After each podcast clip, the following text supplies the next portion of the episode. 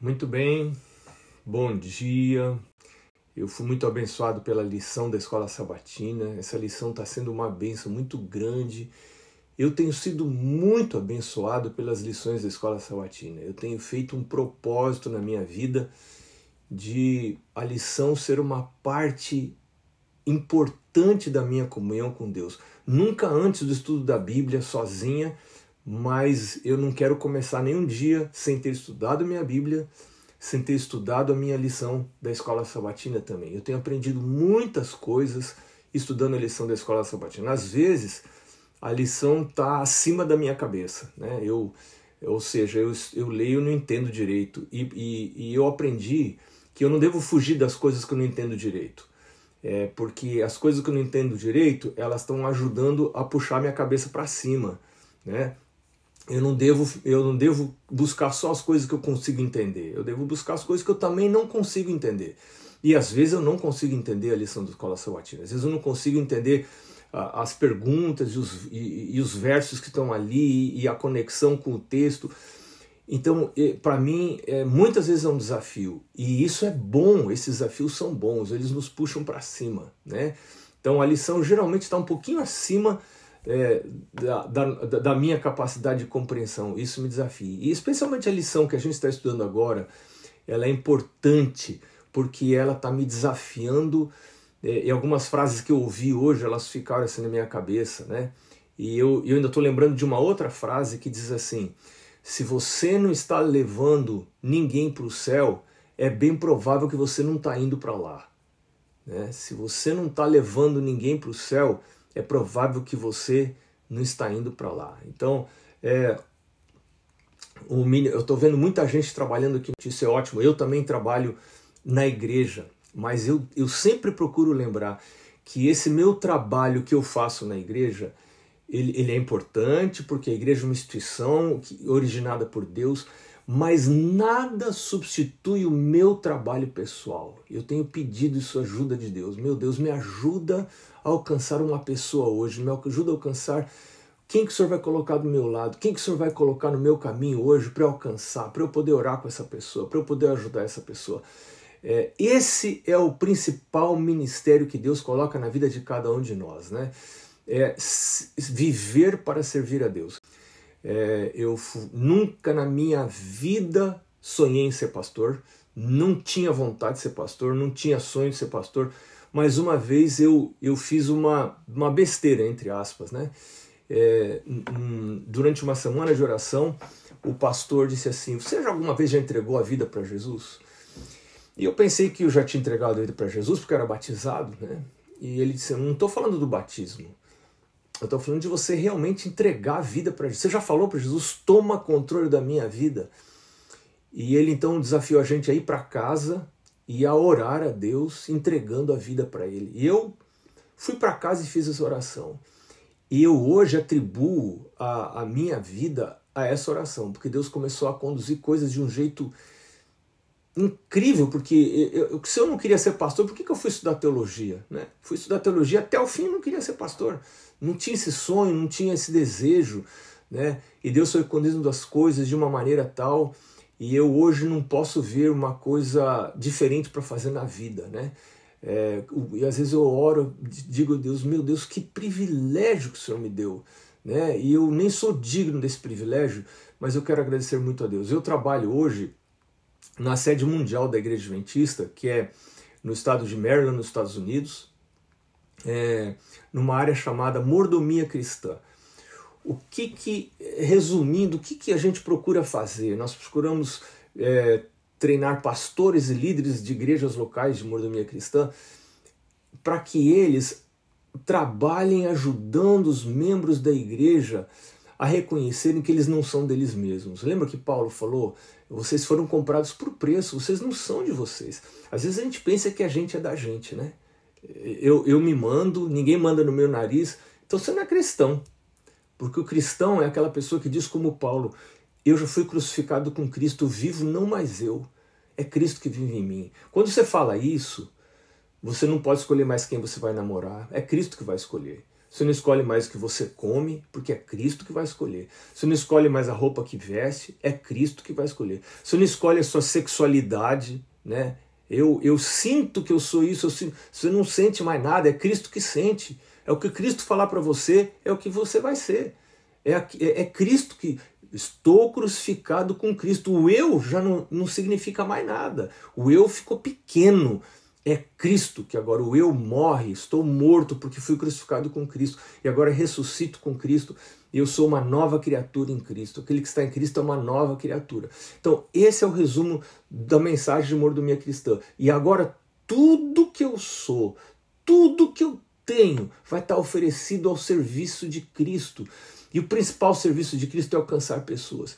E eu então ofereço tudo isso para o serviço do Senhor. Eu achei muito interessante, numa das orações, num dos pedidos de oração de hoje, alguém dizendo: Senhor, nossa empresa mudou, né? E a gente quer agora a bênção do Senhor para que essa empresa represente o Senhor. Claro, sua empresa, sua vida, sua vida profissional é para representar, é para isso que você nasceu. Você nasceu para representar a Jesus, para refletir a Jesus aí onde você está, no prédio que você mora, né, no bairro que você está, na, na sua rua. Você está aí para refletir Jesus. O seu trabalho, sua função. Paulo, Paulo tinha uma função. Paulo era, era, era construtor de tendas, ele tinha uma, uma microempresa, sei lá se era tão micro assim, né? Ele tinha uma empresa, mas o que, que Paulo fazia? Eu, eu, eu, isso aqui é uma desculpa para eu me conectar com pessoas, para eu conhecer pessoas e para eu alcançar pessoas para o Evangelho. É para isso que você nasceu, é para isso que você existe e é para isso que você foi chamado, chamada para o reino de Deus. Então, mordomia cristã é um departamento da igreja que treina pastores, treina líderes da igreja para que eles saibam como motivar é, os irmãos da igreja, a igreja toda, a constantemente estar dedicando a vida ao serviço de Deus oferecendo tudo que tem, tudo que são para o serviço do Senhor. É, eu estava ontem pedindo para o Pai do Céu me orientar o que, que eu devia compartilhar com vocês hoje da palavra de Deus e me veio à minha mente um texto que eu tenho certeza que todos vocês conhecem, quase todos vocês devem conhecer. É, e um, um dos clamores do meu coração é ser guiado pelo Espírito de Deus. Eu quero ser guiado pelo Espírito de Deus. Mas ao mesmo tempo que eu quero ser guiado pelo Espírito de Deus, eu tenho outro lado que não quer ser guiado pelo Espírito de Deus, né? E, e, e, e é o meu trabalho, a luta da vida da gente, é todo dia submeter a guia do Espírito de Deus. Como fazer para ser guiado pelo Espírito de Deus?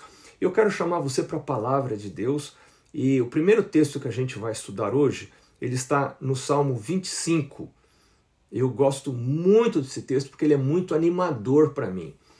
Eu queria convidar você para abrir a sua Bíblia no Salmo 25, começando no versículo 8. A gente vai ler vários versículos aqui, tá? É, no versículo 8 diz assim: Bom e reto é o Senhor. Por isso, ele aponta caminho aos pecadores. Como é que Deus aponta caminho para pecadores? Lembra lá o que diz Salmo 105, verso 119? Lâmpada para os meus pés é que coisa? A tua palavra.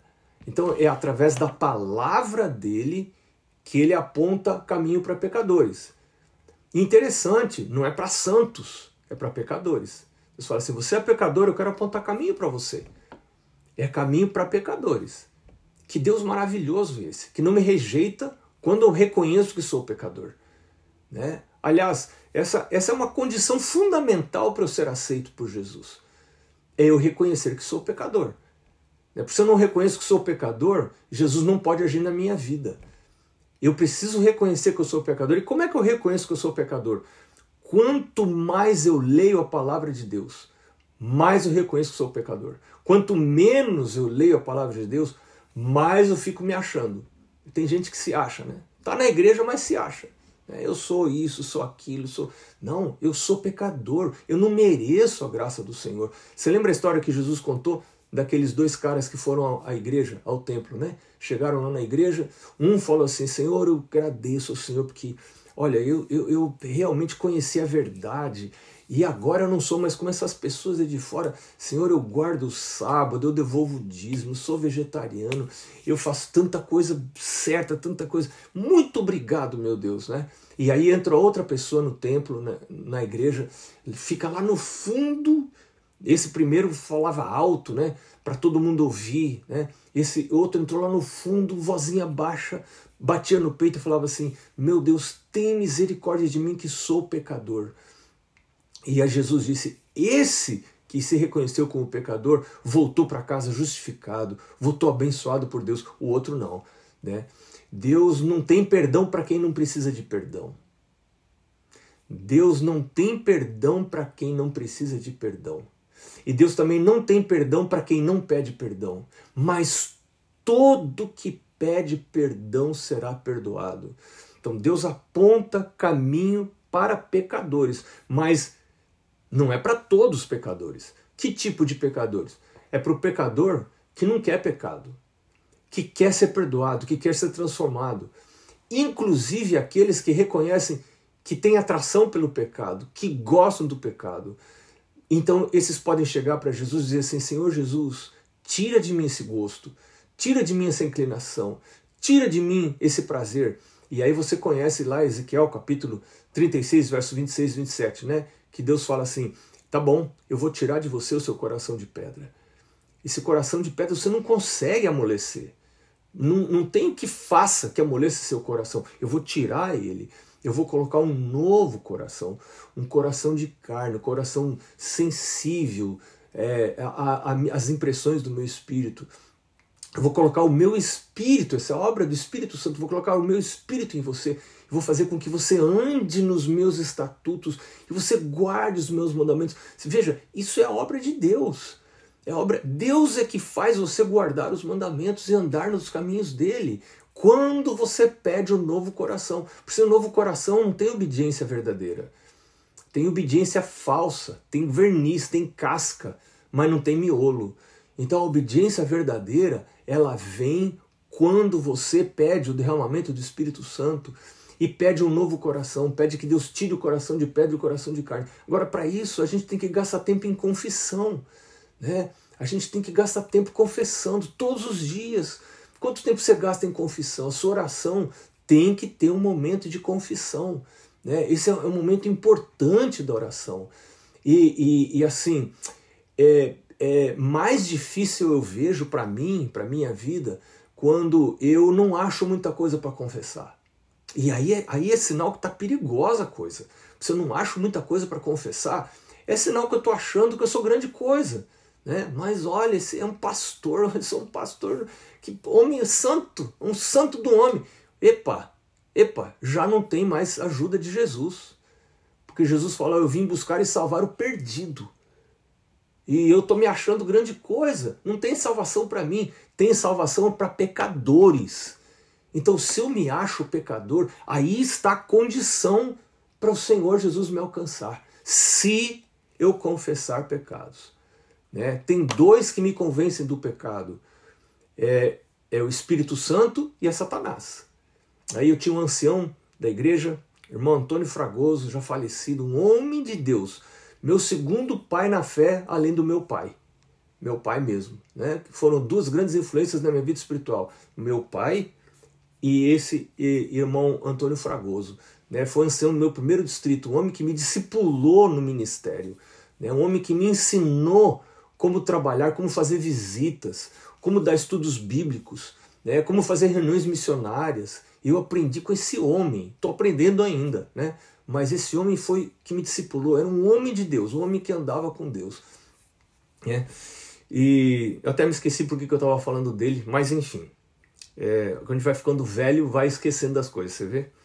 É, mas o verso 8 diz: Bom e reto ao Senhor, por isso aponta o caminho aos pecadores. E agora o verso 9 ele diz assim: Guia os humildes na justiça.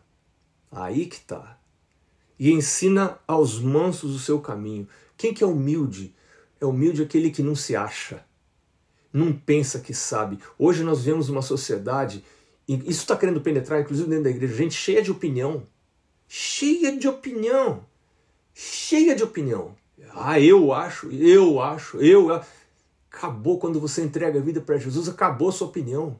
Não tem mais opinião. Quem tem opinião é Jesus. Eu vou procurar na sua palavra qual é a opinião dele. Eu vou procurar nos escritos do Espírito e Profecia qual é a opinião de Jesus. A minha opinião acabou.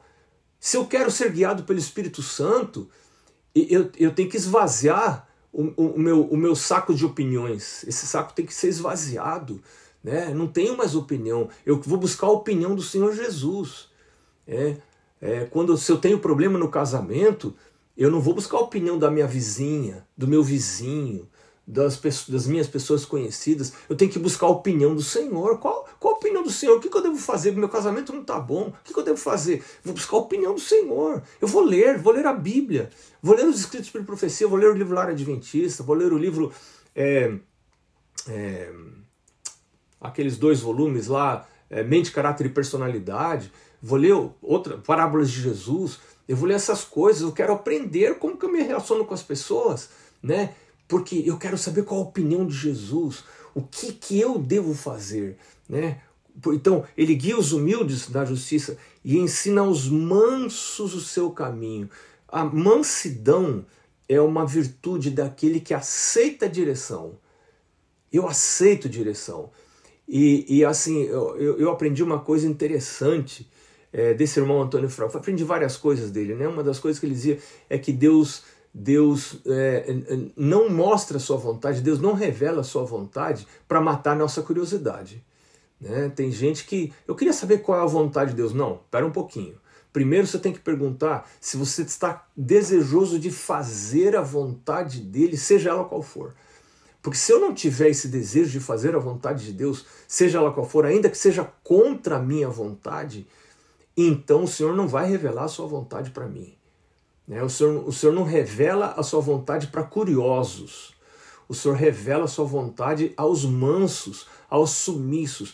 O cavalo manso é o cavalo que aceita a direção, aceita a rédea. Você vira para cá, ele vai para lá, ele vira para lá, ele vai para cá. Né? E o Senhor está esperando que eu canse da minha sabedoria. Eu me lembro, eu estive na minha adolescência longe dos caminhos de Deus, né? apesar de ter é, pais cristãos e tementes a Deus, tinha culto na minha casa todo dia, tudo certinho, mas eu me afastei do Senhor, me afastei dos caminhos de Deus com más amizades. E eu me lembro que chegou um tempo que eu cansei de ser dirigido pela minha cabeça. Só dava errado. E às vezes tem pessoas que a vida é um fracasso, né? Minha vida era um fracasso. Né? Tudo, que, tudo que eu punha a mão dava errado, né? Tudo que eu colocava a mão dava errado. Né? Até que um dia eu cansei, eu, eu pensava até tirar minha própria vida, né? Porque tudo que eu punha a mão dava errado. Um, se eu começava um namoro, dava errado. Né? Aliás, só um parênteses, namoro é feito para dar errado mesmo. Né? Todo namoro vai dar errado. Né? Nenhum namoro continua. Todo namoro vai terminar. Ou termina e o casal se separa, ou termina com um casamento. Casamento não era mais namoro, é diferente, é outra coisa. Né? Bom, enfim. É, e eu estava contando que eu me cansei desse negócio, né, de ser guiado pela minha própria cabeça. E, e eu pensei, minha cabeça não é suficiente para dirigir a minha vida. Né? E às vezes, a pior coisa que pode acontecer na vida de alguém é o sucesso, né? Porque o sucesso sobe a cabeça e a pessoa pensa, não reconhece a Deus no sucesso, e ela pensa assim: nossa, como eu, eu sou uma pessoa inteligente, né? eu sou uma pessoa tão capaz, que coisa maravilhosa. E aí ela, não, ela se desliga de Deus. E às vezes o fracasso é que leva a pessoa para Deus. Né? No meu caso, como eu falei para você, tudo que eu colocava a mão dava errado. Né? Estudo, repetir de ano, uma série de coisas, tudo dava errado. Saúde, tudo errado, tudo errado, tudo, nada funcionava. Né? Então, você ou tira a própria vida, ou você é, é morrer de qualquer jeito, né? ou você vai para Deus. Ir para Deus é morrer. Eu ouvi alguém dizer uma vez que o, o cristianismo é uma religião de mortos. E, e, e, mas mas a pessoa explicou, né? Por que, que é a religião de morte? Porque você tem que morrer.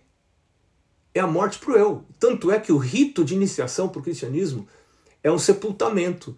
Né? Você é sepultado na água, né? simbolizando que você morreu para você e agora você vai viver para Cristo. Eu, eu, eu cansei do jeito que eu sou. Eu não quero mais essa cabecinha aqui dirigindo a minha vida. Eu quero uma cabeça superior, uma mente superior grande em bondade, em benignidade, grande em sabedoria.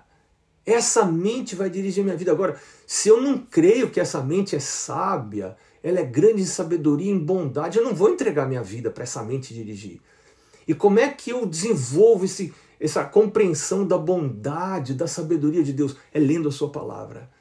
Isso se chama fé, né? A fé vem pelo ouvir, ouvir a palavra de Deus, diz lá Paulo em Romanos. Então, eu preciso ler a Bíblia para poder ter esse aumento de fé. O que é essa fé? É a confiança em Deus. Se eu não confiar nele, eu não vou entregar minha mente para ele. Né? Eu vou querer manter o meu livre-arbítrio, né? vou querer manter, não, eu sou eu, eu, eu, eu, eu tenho a liberdade de ser quem eu sou. E é verdade, Deus criou você com livre-arbítrio. Você pode decidir ir pela sua cabeça ou pela cabeça de Deus. Você pode decidir, eu posso decidir. Mas o Espírito Santo está querendo falar assim, Marcos, meu filho, deixa eu dirigir sua vida, eu quero o bem. Não, não, não é para cercear sua liberdade, não é para não é para complicar sua vida, eu quero ajudar você. Né? E eu fico constantemente querendo tomar a direção de Deus. E quantas vezes eu me esqueço de pedir a direção de Deus? Eu preciso ficar renovando esse pedido, porque eu preciso me rele... eu preciso ser relembrado, preciso relembrar a mim mesmo que eu quero ser dirigido pelo Espírito Santo. Né? Então, o verso 9 diz: Guia os humildes, nós estamos no Salmo 25, guia os humildes na justiça e ensina aos mansos o seu caminho é, verso 10 diz: Todas as veredas do Senhor são misericórdia e verdade para os que guardam a sua aliança. Para os que guardam a sua aliança e os seus testemunhos. O que, que são os testemunhos? São os mandamentos do Senhor. Né? Isaías 48, 18 diz assim: Ah, se tivesses dado ouvidos aos meus mandamentos, então a tua paz seria como um rio e a tua justiça como as ondas do mar. Ah, se você tivesse dado ouvidos aos meus mandamentos. Ah, meu Senhor, eu quero dar ouvidos aos teus mandamentos. Me faz um humilde, Senhor. Me faz humilde para dar ouvido aos teus mandamentos, para ver os teus mandamentos como vantagem para minha vida e não uma prisão para minha vida. Se eu der ouvido aos teus mandamentos, minha vida vai ser melhor. E Deus clama ali em Isaías 48, né? Ah, se você tivesse dado ouvido aos meus mandamentos, então a tua paz seria como um rio, a tua, como seria a sua família, como seria a sua saúde, né? como seriam os seus relacionamentos, como seria a sua vida profissional se você tivesse dado ouvidos aos mandamentos de Deus. E, e eu estou me referindo aqui, e, e com certeza o verso está fazendo uma alusão não apenas aos dez mandamentos, mas aos mandamentos como um todo, todo o corpo de orientações de Deus para a minha vida. Né? Quanto mais eu souber, melhor para a minha vida. Então eu quero saber o que, que Deus tem para me dizer. Preciso saber o que Deus tem para me dizer. Eu quero, eu quero saber onde eu não estou andando nos, nos, caminhos do Senhor. Tem gente que evita. Não, eu não vou ler muito, né? Eu não vou ler muitos escritos do Espírito de Profecia. É, talvez alguém não entenda bem, a gente não tem tempo de explicar isso agora, né? Mas para os que entendem, é, é, vão entender o que eu estou falando, né? Eu não vou ler muito da Bíblia, nem desses outros escritos, porque eu não quero, não quero saber, porque não, eu preciso querer saber, porque Deus guia os humildes, ensina aos mansos o seu caminho.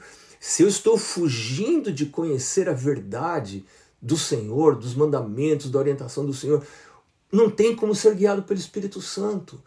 Eu preciso entregar a minha vida para a guia do Espírito Santo, mas eu preciso querer saber o caminho que o Espírito Santo quer me guiar. Porque, escuta, às vezes eu quero a guia do Espírito Santo para pedaços da minha vida. Né?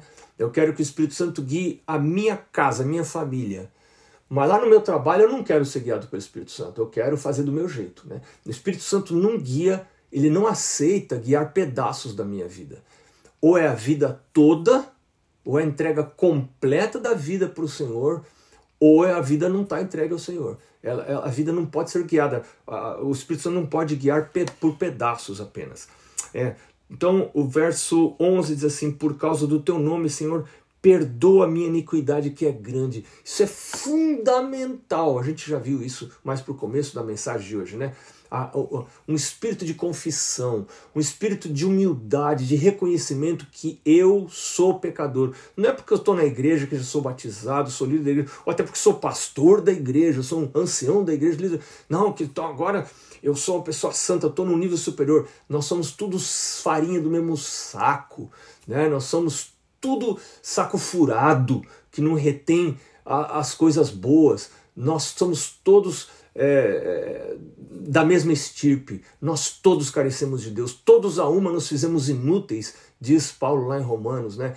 Todos carecemos de Deus. Não há nenhum justo, nenhum sequer, né?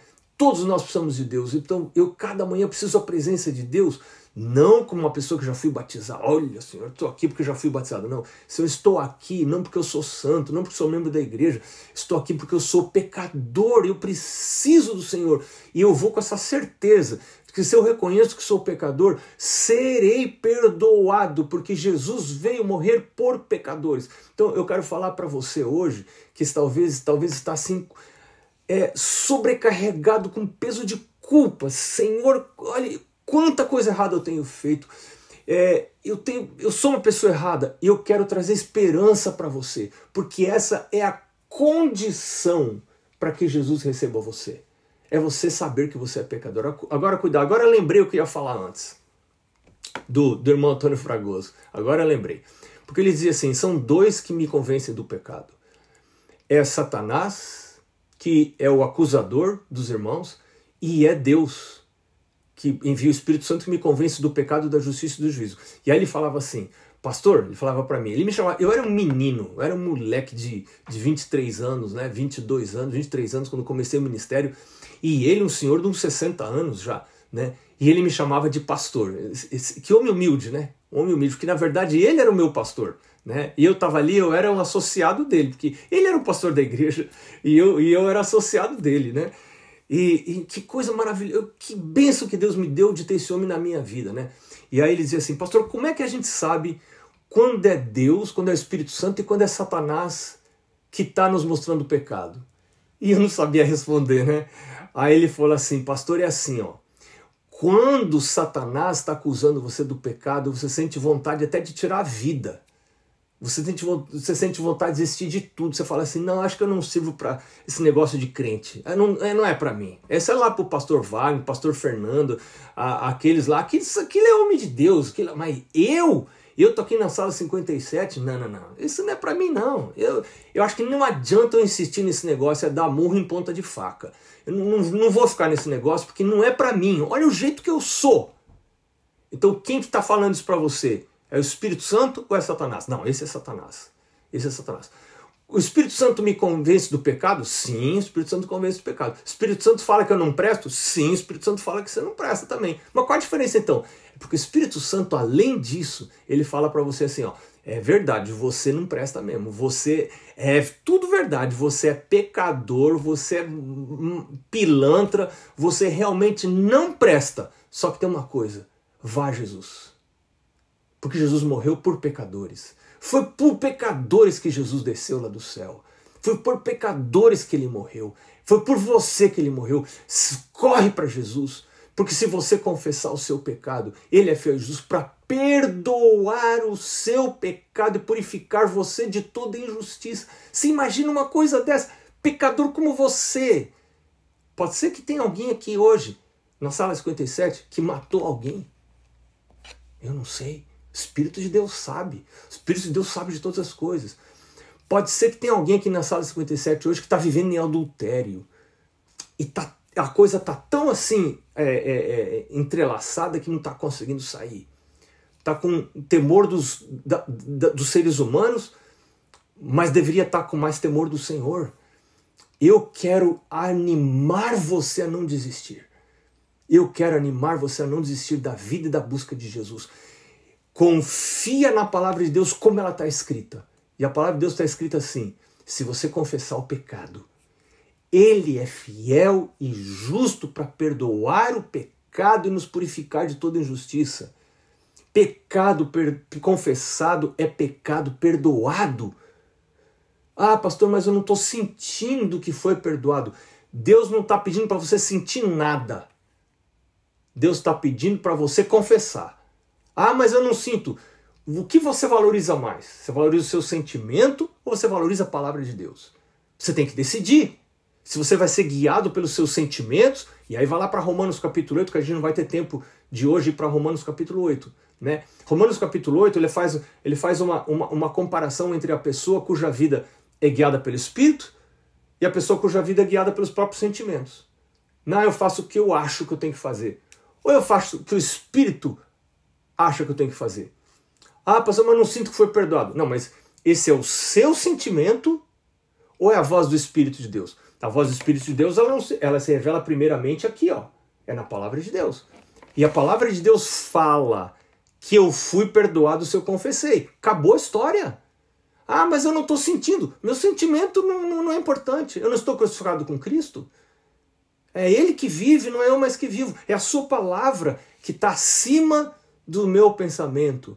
Lembra que João fala lá em 1 João, acho que é capítulo 5, se o teu coração condenar, ele é maior que o teu coração. Escuta, ele é maior que o teu coração. Então, confia na palavra do Senhor. A palavra de, de, do Senhor diz: se você confessa, você é uma pessoa perdoada. Deus olha, isso se chama justificação. Deus olha para você lá do céu e fala assim: aí está um santo, aí está uma santa. Aí você fala: meu, como é que pode Deus me considerar um santo? Deus me considerar uma santa? É, não é possível. Esse é o mistério do evangelho, gente. Deus pegar um, um, um miserável, um, um, um assassino, um adúltero, uma adúltera e falar: você é santo agora porque você confessou o seu pecado. É, alguém que está usando drogas, por exemplo, está acabando sua vida com drogas. Confessa o pecado, confessa o pecado. Se confessarmos os nossos pecados, Ele é fiel e justo para nos perdoar o pecado e nos purificar de toda injustiça. Vamos voltar à palavra de Deus. Agora o verso 12. O verso 12, estamos no Salmo 25. O verso 12 diz assim: Ao homem, claro que a mulher também, né? O, o texto diz aqui homem, mas homem no sentido genérico, né? Ao homem que teme ao Senhor, ele instruirá no caminho que deve escolher. Ah, então escuta aqui. Agora, agora especifica um pouquinho mais. Ele diz aqui: é, Deus quer instruir no caminho que você deve escolher? Claro que quer. Ele quer, ele quer me instruir. Agora, ele não instrui qualquer pessoa. Isso, isso, isso, é bem claro na palavra de Deus, isso é bem claro na Bíblia. Ele não instrui qualquer pessoa. Ele instrui a pessoa que teme ao Senhor. Aí, claro, você já sabe que esse temor de Deus não é medo de Deus. É respeito, mas é muito mais do que isso. Eu quero convidar você a segurar aqui, ou põe uma marca na sua Bíblia aqui no Salmo 25, que a gente vai voltar para o Salmo 25, e a gente vai para mais dois lugares na Bíblia ainda no livro de Salmo, para a gente ver o que, que é. Você precisa entender, e eu preciso entender, o que é temer a Deus. Se eu entender o que é temer a Deus, eu já sei que temer a Deus é condição para ser guiado pelo Espírito Santo. Porque ele, ele, ao que teme ao Senhor, ele instruirá no caminho que deve escolher. Então, como é, o que, é temer a Deus? Primeiro lugar é no Salmo 103. Está aqui, começando verso 17 versos 17 e verso 18. Aqui a gente vai entender parte do que é temer ao Senhor. Diz assim, verso 17 diz assim: Mas a misericórdia do Senhor é de eternidade a eternidade sobre que pessoas? Sobre os que o temem. E agora o verso 18 é uma repetição do verso 17 em outras palavras.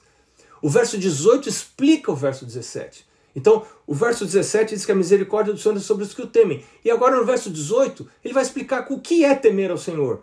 Quem é o que teme ao Senhor? Ele diz: é, e a sua justiça sobre os filhos dos filhos, para com quem? Os que temem ao Senhor são os que três coisas, fazem três coisas. Quais são essas três coisas? Primeira, os que guardam a sua aliança. Segunda coisa, os que se lembram dos seus preceitos. Preceitos são mandamentos. Terceira coisa, e cumprem os seus preceitos. Então, quem são as pessoas que temem ao Senhor? Primeiro lugar, as pessoas que guardam a aliança. Deus tem uma aliança. Você anda nos meus caminhos, eu vou abençoar você. Eu vou cuidar você. Eu tenho um, um, um plano para a sua vida. Você quer aceitar o plano que eu tenho para a sua vida? Deus falou isso para Abraão, Deus falou para tantas pessoas. Você quer aceitar o plano que eu tenho para a sua vida? Você quer viver você dirigindo você mesmo. Se você quer viver dirigindo você mesmo, você pode ir. Eu, eu dou essa liberdade para você. A gente, a gente tem o poder para fazer as escolhas. A gente só não tem o poder para escolher as consequências. Porque cada consequência está atrelada à escolha que eu faço. Né? Se eu escolho servir ao Senhor, é, o Senhor vai agir nas consequências. Agora, se eu escolho servir a mim mesmo, eu vou colher as consequências das minhas escolhas. É. Então, esse é o primeiro texto. O segundo texto, que explica o que é temer ao Senhor, está no Salmo 110 e 111. É um pouquinho depois aí. 111, aliás, 111 e 112, perdão. 111, o verso 10 diz assim: O temor do Senhor é o princípio da sabedoria. Revelam prudência todos os que o praticam. O seu louvor permanece para sempre. E aí no próximo verso, 112, verso 1 diz assim: Bem-aventurado o homem que teme ao Senhor e se compraz nos seus mandamentos. Ei!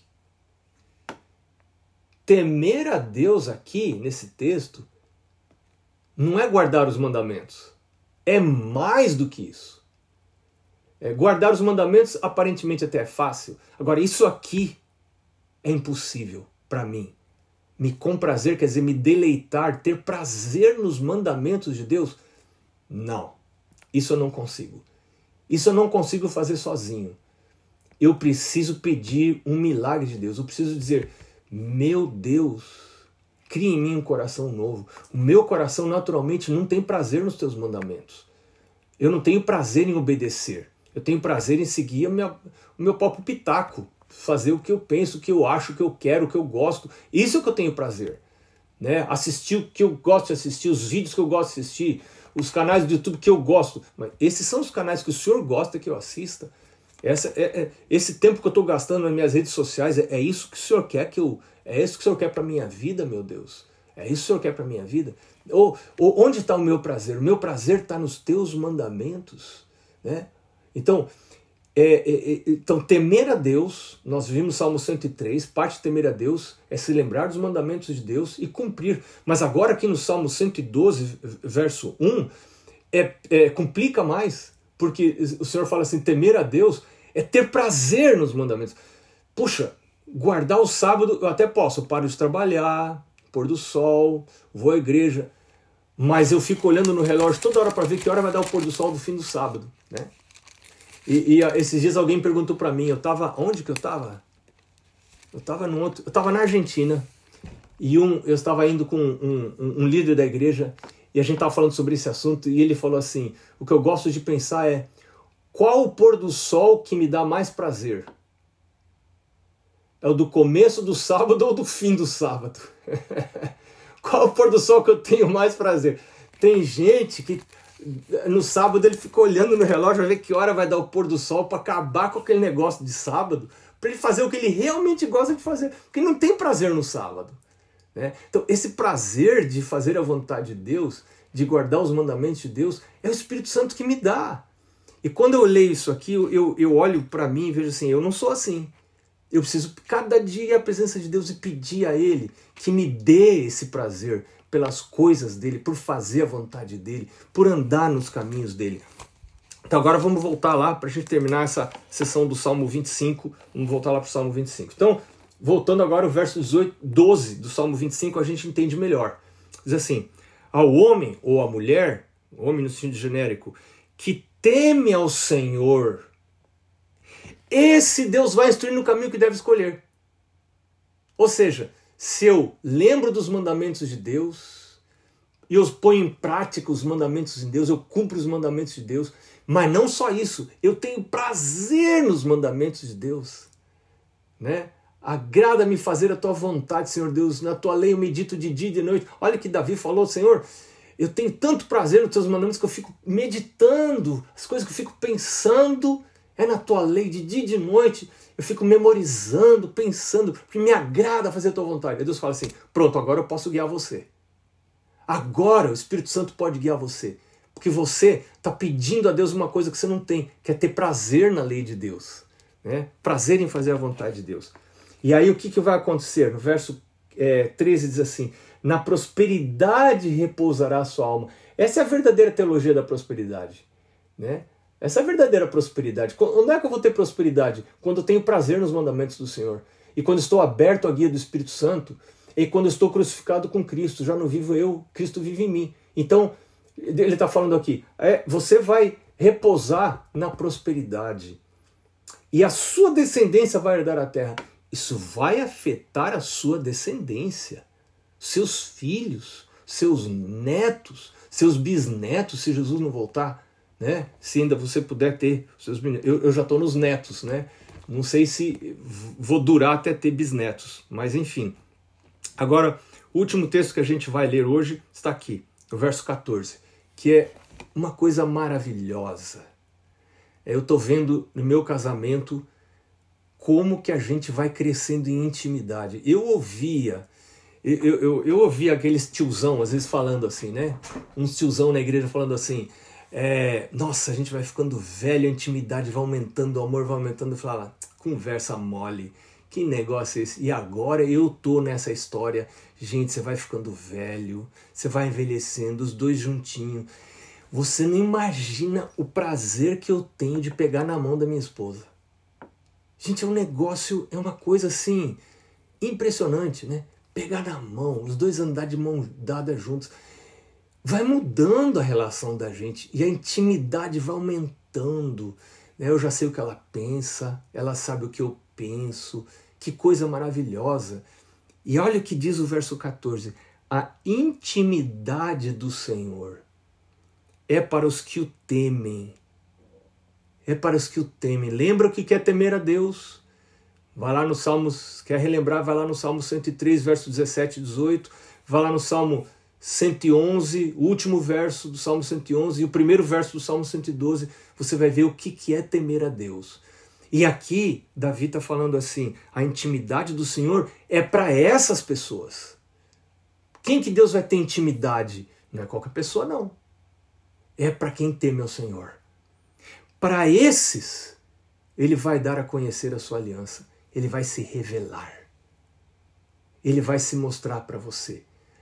Às vezes as pessoas perguntam para mim assim: ah, pastor, mas de que jeito Deus? Ah, eu sei lá. Eu não sei como é que Deus vai se revelar para você. Não sei. Pergunta para ele.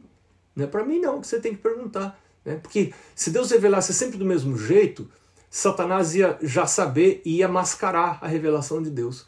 Então Deus não revela, Deus não se revela do mesmo jeito para todas as pessoas é, e, e para a mesma pessoa Deus se revela de diversas maneiras, porque porque essa pessoa vai entender. Aqueles que realmente querem seguir o caminho de Deus vão entender. Eu tenho mais uma coisa para falar para você antes de a gente encerrar. É que para mim eu considero extremamente importante para você conhecer a vontade de Deus para você entender, estar sensível para receber a orientação do Espírito Santo. E essa coisa é o seu cuidado para o seu corpo. Lembra que a palavra de Deus diz que nosso, nosso corpo é templo do Espírito Santo, é habitação do Espírito Santo. Ellen White, que eu acredito que falou, inspirada pelo Espírito Santo. É, é, não, não, não são declarações comuns, são declarações inspiradas pelo Espírito Santo. Eu creio firmemente nisso ela diz o seguinte: que Deus se comunica conosco através dos nervos cerebrais. São 12 pares de nervos cerebrais que nós temos. E ela diz assim: tudo que vem atrapalhar a livre circulação de corrente elétrica nos nossos nervos, sabe que nós temos os neurônios, nós temos as sinapses, né? A corrente elétrica vai circulando de um neurônio para o outro e é desse jeito que a gente pensa, né? Desse jeito que as nossas emoções acontecem, são tudo reações químicas no nosso cérebro, né? Tudo que vai atrapalhar essas reações químicas vai atrapalhar o despertar da minha vida espiritual, das minhas percepções espirituais, da minha compreensão da vontade de Deus. É por isso que eu tenho que cuidar da saúde. Tem gente que diz assim: nós temos que cuidar da saúde porque vive mais, tal, tal, tal. Claro que vai viver mais, né? E, e às vezes nem sei se compensa viver tanto, né? Mas, enfim, mas não é essa a razão pela qual eu tenho que cuidar da saúde. A razão principal não é essa. A razão principal é que isso aqui é um, é um receptor né? O meu cérebro, minha mente, é um receptor de sinais. E essas coisas, a gente fala de bênção de Deus, bênção, bênção ocorre a nível físico, não é uma coisa que não dá para explicar direito, não.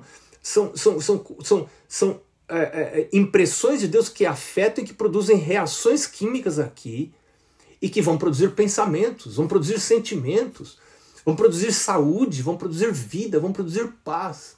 Agora, para eu poder receber essas comunicações, essas coisas, eu preciso cuidar da minha saúde. Eu preciso cuidar dos meus hábitos físicos.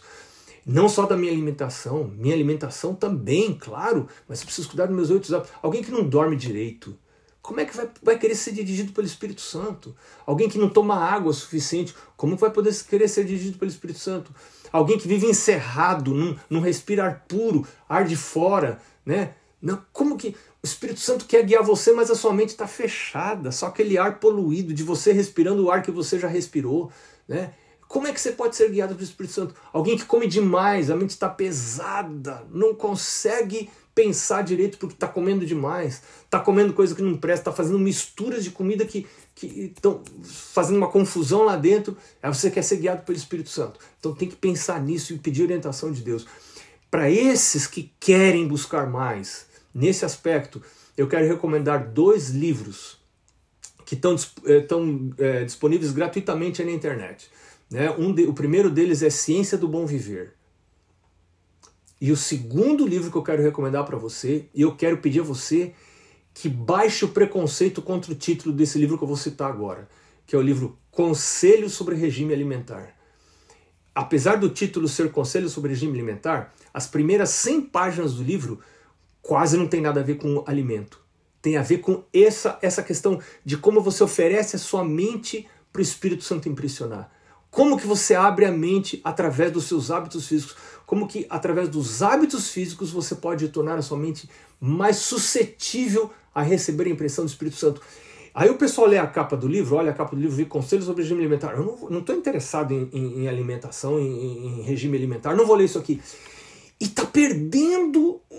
É, é, é, é a melhor literatura que eu já vi sobre essa questão de oferecer o seu corpo para ser dirigido pelo Espírito Santo. Quero realmente recomendar você ler esse livro.